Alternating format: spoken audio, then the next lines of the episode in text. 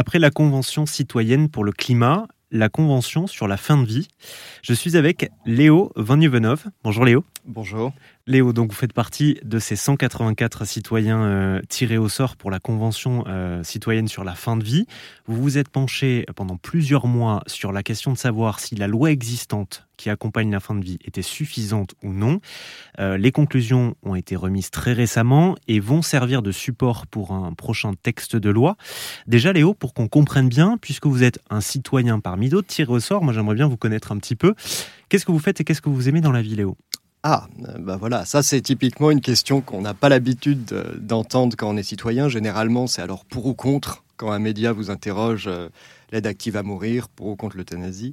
Euh, moi, à la base, je suis homme au foyer. C'est comme ça, euh, techniquement, que j'ai été identifié parce que j'ai pas de profession, j'exerce pas et je cherche pas particulièrement à en exercer une.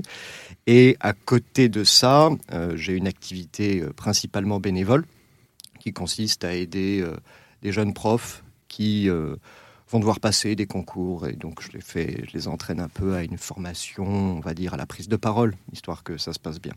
À ce titre, euh, je devais représenter quelque chose dans la population, un fragment intéressant, puisque le but des 184, c'est certes du tirage au sort, mais c'est un tirage au sort qui va aussi être travaillé pour arriver à quelque chose de représentatif, mmh c'est-à-dire que ce panel doit être cohérent avec la population française et euh, à la fin, voilà, être une espèce de mini-France. Euh, oui. Dire. Et de ce que j'ai vu, euh, la plus jeune citoyenne tirée au sort avait 20 ans, je crois, la plus âgée 85. Et c'était ça qui était génial. Hmm. C'est-à-dire, effectivement, convention citoyenne sur la fin de vie, le premier jour, la première session, c'est pas une convention et ça parle pas du tout de la fin de vie.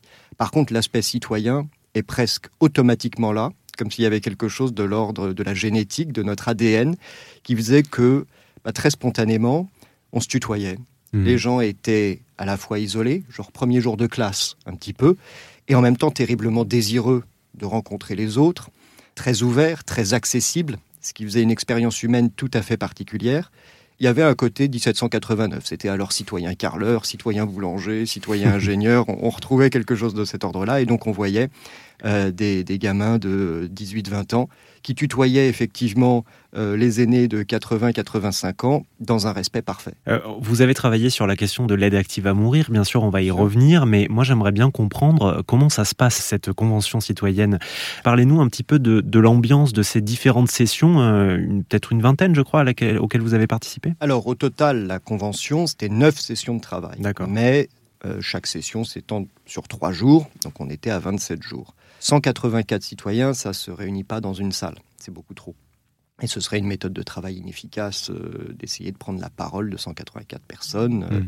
Donc du coup, on était divisé la plupart du temps dans des sous-groupes de 30 citoyens, donc il y en avait, euh, il y en avait 6. Et à l'intérieur de ce groupe de 30, donc une grande salle de classe, on travaillait généralement dans un plus petit groupe de 10, voire moins. Et c'était là que se faisaient véritablement les échanges, c'est là que faisait la réflexion autour d'un animateur. Et donc, de session en session, de journée en journée, on débriefait un peu ce qu'on avait entendu et on réfléchissait et aussi on faisait part de ce qu'on voulait entendre. C'est-à-dire il y avait euh, par moment une volonté un peu proactive de pas seulement être spectateur et d'aller euh, d'audition en audition à récupérer de l'information, mais aussi euh, d'essayer de l'orienter et de dire voilà, maintenant on aimerait entendre plus de médecins, on voudrait plus de soignants, on voudrait euh, des philosophes, ce genre de choses. Et hmm. donc, euh, Alors, je le disais, hein, Léo, vous êtes l'un des 184 citoyens tirés au sort pour la Convention sur la fin de vie. Vous deviez étudier la possibilité d'aider à une mort, une aide active à la mort, hein, ce qu'on appelle aussi l'euthanasie. Ça n'existe pas en France pour l'instant. Il y a une loi qui existe déjà, c'est la loi Leonetti. Donc, on partait déjà d'une base, mais j'imagine que quand on arrive à la convention sur la fin de vie, on a déjà une idée en tête, on a déjà peut-être une opinion dessus, qu'elle soit pour, contre ou nuancée. Quelle était la vôtre au départ? L'aide active à mourir, c'est pas seulement l'euthanasie, c'est aussi le suicide assisté. C'est-à-dire mhm. qu'il y a vraiment deux sujets derrière cette formule. Le suicide assisté présuppose une certaine autonomie de la personne qui va euh, pouvoir bah, mettre fin à ses jours. Dans un cadre médical. Dans un cadre médical euh, et sous des conditions, Alors que l'euthanasie est euh, un processus qui va trouver tout son sens dans les situations où la personne n'est pas forcément en capacité justement euh, de mettre fin elle-même à ses jours. Donc euh, par des accidents, par des pathologies qui vont évidemment atteindre le caractère moteur du, corps humain. Donc il faut bien faire cette distinction. Quand moi j'ai reçu le coup de fil pour participer à cette convention, J'étais un peu gêné, je l'ai dit à la personne au bout du fil, je lui ai dit mais j'y connais rien. C'était un sujet auquel je n'avais pas du tout réfléchi. Mhm. Euh, vous avez 30 ans, vous êtes euh, plein dans votre sentiment d'immortalité, euh, c'est tout bon. Elon Musk va faire qu'on va se télécharger dans des cartouches de Game Boy, donc on est immortel, enfin en avant quoi. Donc la question de la mort là-dedans, indépendamment de son âge, on est quand même dans une société où la mort, euh, bon, vous êtes gentil, m'en parlez moins possible. très très peu abordé. Très peu abordé. Très tabou. Il y a un tabou, mais il y a une, il y a une peur. Et ce qui va se révéler, qui sera très intéressant dans la convention, c'est surtout l'idée de la souffrance avant la mort, qui mm. va être très révélateur en fait. Et donc moi, je n'avais à ce titre aucune opinion. C'était véritablement un sujet, spécifiquement celui de la fin de vie, et en particulier la question de l'aide à mourir, qui n'avait jamais traversé. Euh, mon, champ de pensée. Quel sentiment vous en retirez-vous en tant que citoyen, le fait d'avoir participé à ça? Une convention citoyenne, et celle sur la fin de vie, c'est trois choses à la fois.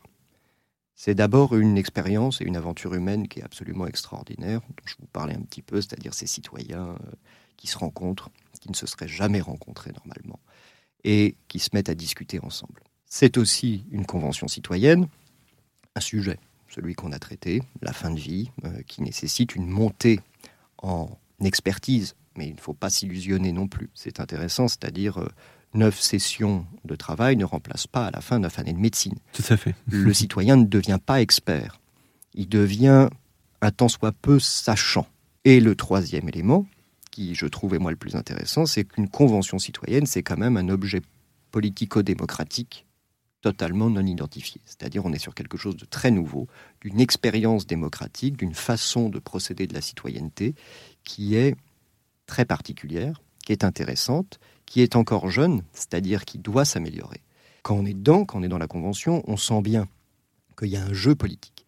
Moi, je me méfiais, et tout le monde se méfiait, ce qui est encore une fois très bien, parce qu'on cherchait euh, les moments où on aurait tenté de nous orienter. Et même moi qui ai été contre, et qui suis contre l'aide active à mourir et son ouverture, euh, j'aurais beau jeu, étant minoritaire, de dire bah, évidemment que je suis minoritaire, parce que tout ça a été manipulé, on voulait que ce soit l'ouverture. Ce n'est pas le cas. Ce n'est pas le cas. Il y a, il y a eu quelque chose de très libre, de très efficace, de très fonctionnel à l'intérieur, et qui échappe complètement aux attentes des uns et des autres. C'est-à-dire ça n'empêche pas à la citoyenneté et aux membres de la Convention d'exprimer ce qu'ils sont. Donc là-dessus, il y a une liberté euh, réelle. Léo Vagnevenov, merci d'être euh, passé nous voir sur RZN Radio et merci de nous avoir expliqué euh, les tenants et les aboutissants de cette convention citoyenne sur la fin de vie à laquelle vous avez participé. Bah, C'était un plaisir.